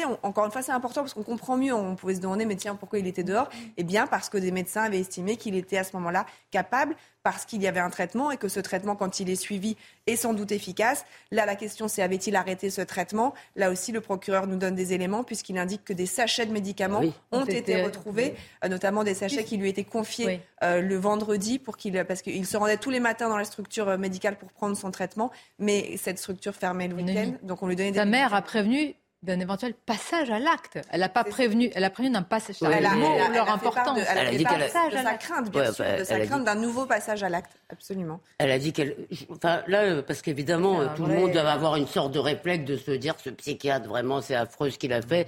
Alors ayons un peu d'humilité parce que la psychiatrie, particulièrement dans le cas de d'affections euh, de, de type psychotique, parce que là, on n'est pas du tout dans un cas de névrose, on est dans un cas de psychose qui ne marche qu'effectivement qu'avec ces antipsychotiques euh, euh, qui sont euh, très importants. Je crois que dans le cas de Pau aussi, on avait un, un jeune homme qui avait arrêté de prendre... Qui avait... Donc, ce que je voulais vous dire, c'est quand même la psychiatrie c'est très dur, elle est très raison. impuissante. Ça vous honore ces nuances. Mais, mais l'alerte. Mais bien sûr, l'alerte a été donnée par. Bien sûr, ça va être un vrai sujet. ça va être un vrai sujet. On peut saluer le, le procureur euh, communique.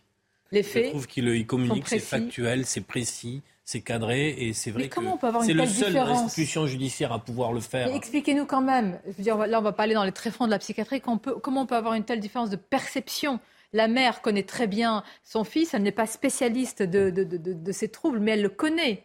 Elle anticipe un passage à l'acte quand le, celui qui doit connaître cette matière-là dit que. Ah, peut-être qu'il le voit et pas. Ce médecin aussi, et, ce médecin euh, le suit depuis plusieurs années. Oui, donc, vous avez raison, il le connaît. Euh, il le connaît. Est-ce que la collégialité dans ce moment-là, est-ce qu'il est le seul à... Oui. Est-ce que la question de la collégialité ne peut pas renforcer des, certaines décisions? Et puis les structures fermées le week-end, c'est quand même. Non, mais de toute façon, euh, je reprends, je reprends les, propos du procureur. La perquisition a été là, est très importante, aussi bien ce, qu'il a, ce dont il a été trouvé porteur et à son domicile, il n'a pas suivi son traitement. Donc cet élément déclencheur de, de plus être, de plus être peut être anticipé quand même. Hein. Euh, vous voyez, euh, c'est facile de le dire ici, mais on peut anticiper qu'un tel individu avec de si lourds troubles ne suivent pas le traitement et qu'ils puissent donc de nouveau passer à l'acte. C'est la difficulté de ces, de, ces maladies mentales. On, mm. Quand ces personnes ne sont pas à l'hôpital, on ne peut pas euh, être sûr qu'ils suivent correctement le le traitement. Cette affaire va être euh, quand même euh, lourde de, de, de sens, de leçons pour la suite. Ils ont le sentiment d'aller mieux. Il y a des effets secondaires souvent très lourds.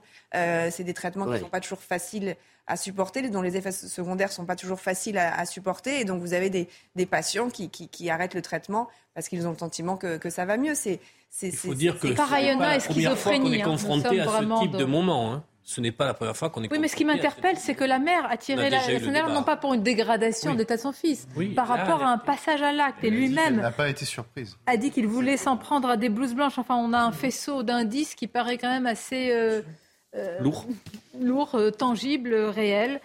Euh, dans ces cas-là, il va y avoir aussi beaucoup de questions sur comment on appréhende ces individus, le rôle de la psychiatrie, l'encadrement.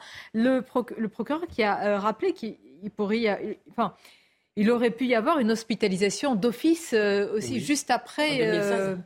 Il y a eu plusieurs. Il a, été hospitalisé, c'est ce qu'on a appris. Alors, le, procureur a, parlé assez vite. J'ai pas eu le temps de noter précisément les dates d'hospitalisation, mais il y a eu à trois reprises des, des, hospitalisations sur de très longues durées. C'est-à-dire qu'il y en a eu une entre 2017 et 2019.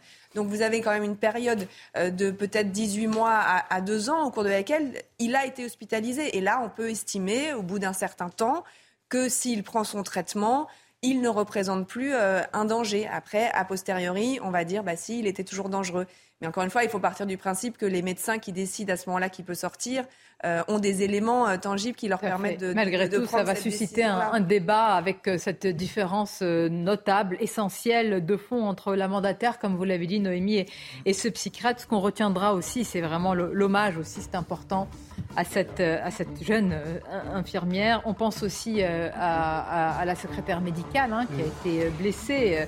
La, la violence on ne va pas s'arrêter sur cela, mais de, l'agression, euh, voilà, est, édifiante. Merci d'avoir participé à, cette émission. Merci pour votre éclairage, Noémie Schultz. Je suppose que dans les prochaines éditions, évidemment, vous aurez l'occasion d'intervenir pour plus de précisions autour de cette affaire. Bel après-midi à vous et à demain.